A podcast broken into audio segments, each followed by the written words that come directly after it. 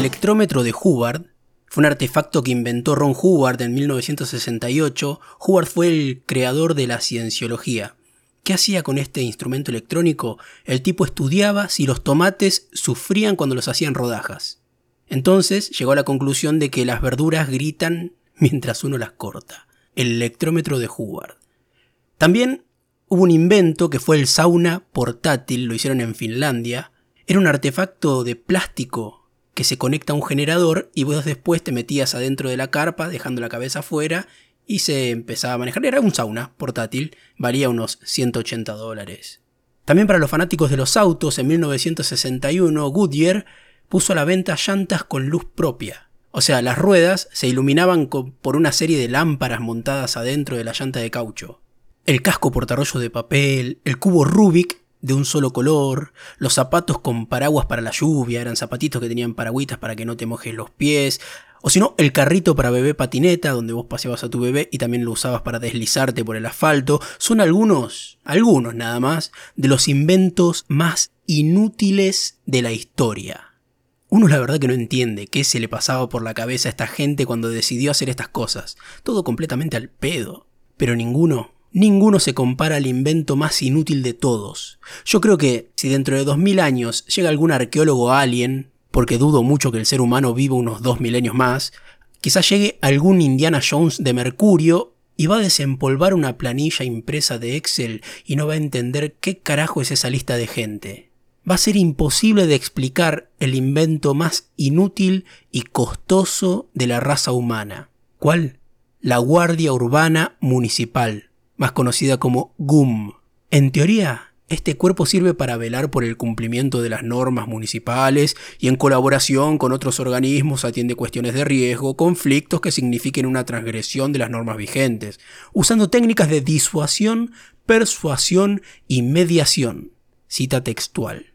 Pero no, nada más lejos de la realidad. Yo creo que la GUM, la Guardia Urbana Municipal, debe ser el gasto extraordinario más al pedo que el Estado puede hacer. Prefiero que gasten esa plata en cualquier otra cosa. Compren viseras para perros. No sé, pilotitos para gato, cualquier cosa antes de gastar plata en la GUM. No cumple ninguna función en especial, no son policía, no son agentes de tránsito, no son un equipo de emergencia, solo se dedican a pasear por las calles céntricas abusando del teléfono celular sin importarle en lo más mínimo todo lo que puede pasar alrededor. Vos podés venir y comentarles que te punguearon el teléfono en la otra cuadra, porque si no están dando vueltas en camioneta están parados en una esquina mirando el celular, y te miran como diciendo, y jodete por boludo, ¿qué me viste, cara de cana? Y siguen con lo suyo, no les importa nada. Una vez, mira, iba paseando al perro, viste, llevo a mi perro, y viene otro perro grande, suelto, sin correa, que es una norma municipal llevar a los perros con correa, y ataca al mío, se le prende del cuello, ese es otro tema el de la gente que saca a los perros sin correa. Es tema para otra ocasión. En fin, este perro ataca al mío, yo tiro del mío para llevármelo, el perro suelto claramente lo persigue y lo sigue mordiendo, y en eso cae el dueño.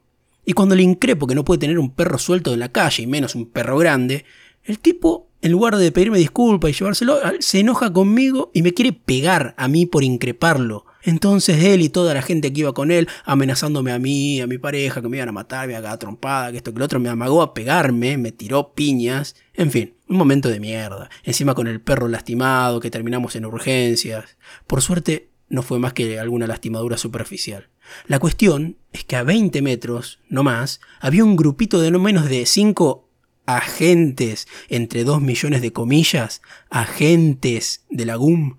Cuando les comento lo que pasó, Hicieron como si nada, miraron para el lado de donde venía como, oh, uy, qué mal, y nada más. Siguieron con lo suyo. Otra más.